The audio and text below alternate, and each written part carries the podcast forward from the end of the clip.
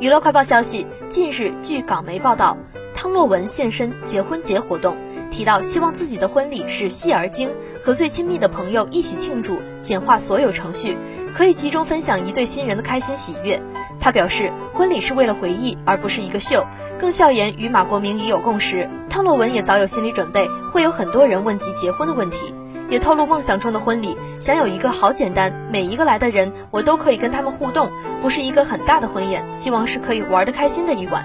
被问到什么时候办，他回答说，疫情过后会开始考虑结婚问题，可以讨论下这件事，有这个决定会和大家说的。